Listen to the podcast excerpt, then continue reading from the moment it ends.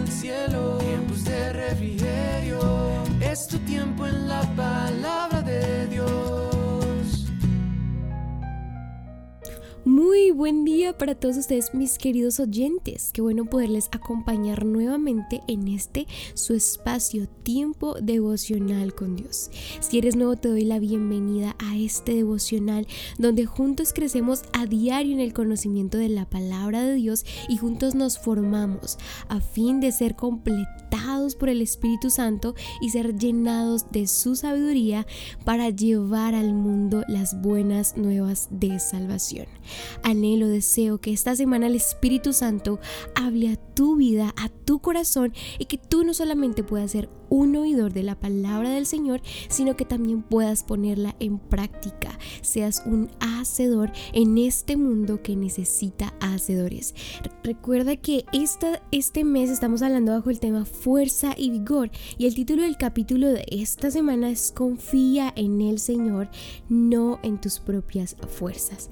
Y hoy hablaremos de que Dios imparta, te imparta de su fuerza. Y por eso quiero que me acompañes a leer según de Crónicas 2012, lo leeremos en la Reina Valera de 1960, que dice, Oh Dios nuestro, no los juzgarás tú, porque nosotros no hay fuerza contra, contra tan grande multitud que viene contra nosotros.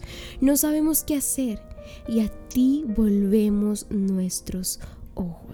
Enfaticen en, ese última, en esa última frase que dice, y a ti volvemos nuestros ojos. Muchas veces he compartido con ustedes que nosotros pensamos que somos fuertes porque solos hacemos las cosas, que entre más solos hacemos las cosas, más fuertes somos, que entre más nos guardamos, más fuertes somos.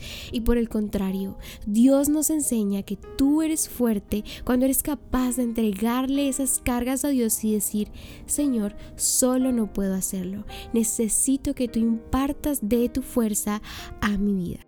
Y por eso quiero hoy hablarles de la historia de David y Goliat. No quiero contárselas todas, pero quiero que cada uno de ustedes tome el tiempo para reflexionar en la historia que se encuentra en 1 Samuel 17, cuando David derrotó a Goliat y no por sus propias fuerzas, sino por las fuerzas que Dios le dio.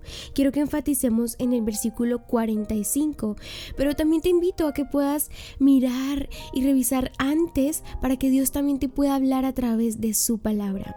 Pues hay muchas cosas que podemos aprender a través de ella y como un, muchacho pequeño que todo el mundo veía como insignificante, que veía como algo que no valía, que era un pastor de ovejas, Dios lo usó y le dio la fuerza para combatir a un gigante. Y mira lo que dice el versículo 45.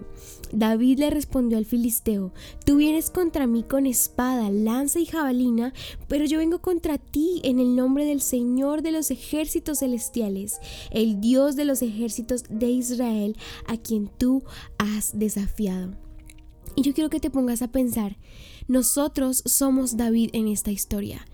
Pero David fue sabio y entendió que no era su fuerza, realmente era un, era un pequeño, era un muchacho, pero sabes, era sabio, era muy sabio porque tenía una relación íntima con Dios y la fuerza de Dios se perfeccionó en él, la fuerza de Dios le dio el vigor, le dio la gracia para combatir a este gigante. Ahora yo quiero animarte a que puedas pedirle al Señor que te imparta de su fuerza para combatir cualquier situación que estés pasando.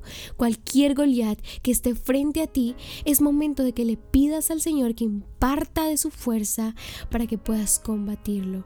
Recuerda que solo no estás. El Espíritu Santo dice que eres fuerte cuando te dejas usar. Eres fuerte cuando te haces débil ante sus ojos.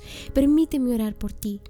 Padre, yo te pido que bendigas a la persona que me escucha. Señor, yo te pido que le des fuerza, de tu fuerza, que es sabia, de tu fuerza, Señor, que no es carnal, de tu fuerza, Señor, que solamente tú sabes qué problema y qué gigante hay, Señor, y solamente tú lo puedes vencer.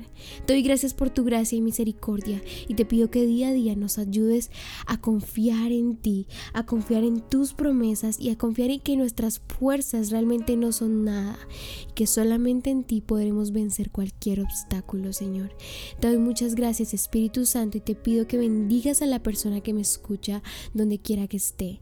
En el nombre de tu Hijo Jesús. Amén y amén. Recuerda que la adoración es importante también para que venga esos tiempos de refrigerio y esa fuerza a tu vida. Te invito a compartir estos devocionales, te invito a seguirnos en nuestras redes sociales, Instagram, Facebook, YouTube como tiempos de refrigerio Filadelfia o TDR Filadelfia en TikTok y Twitter.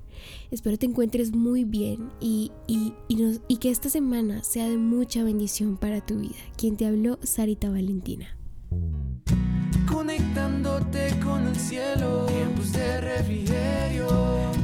tiempo en la palabra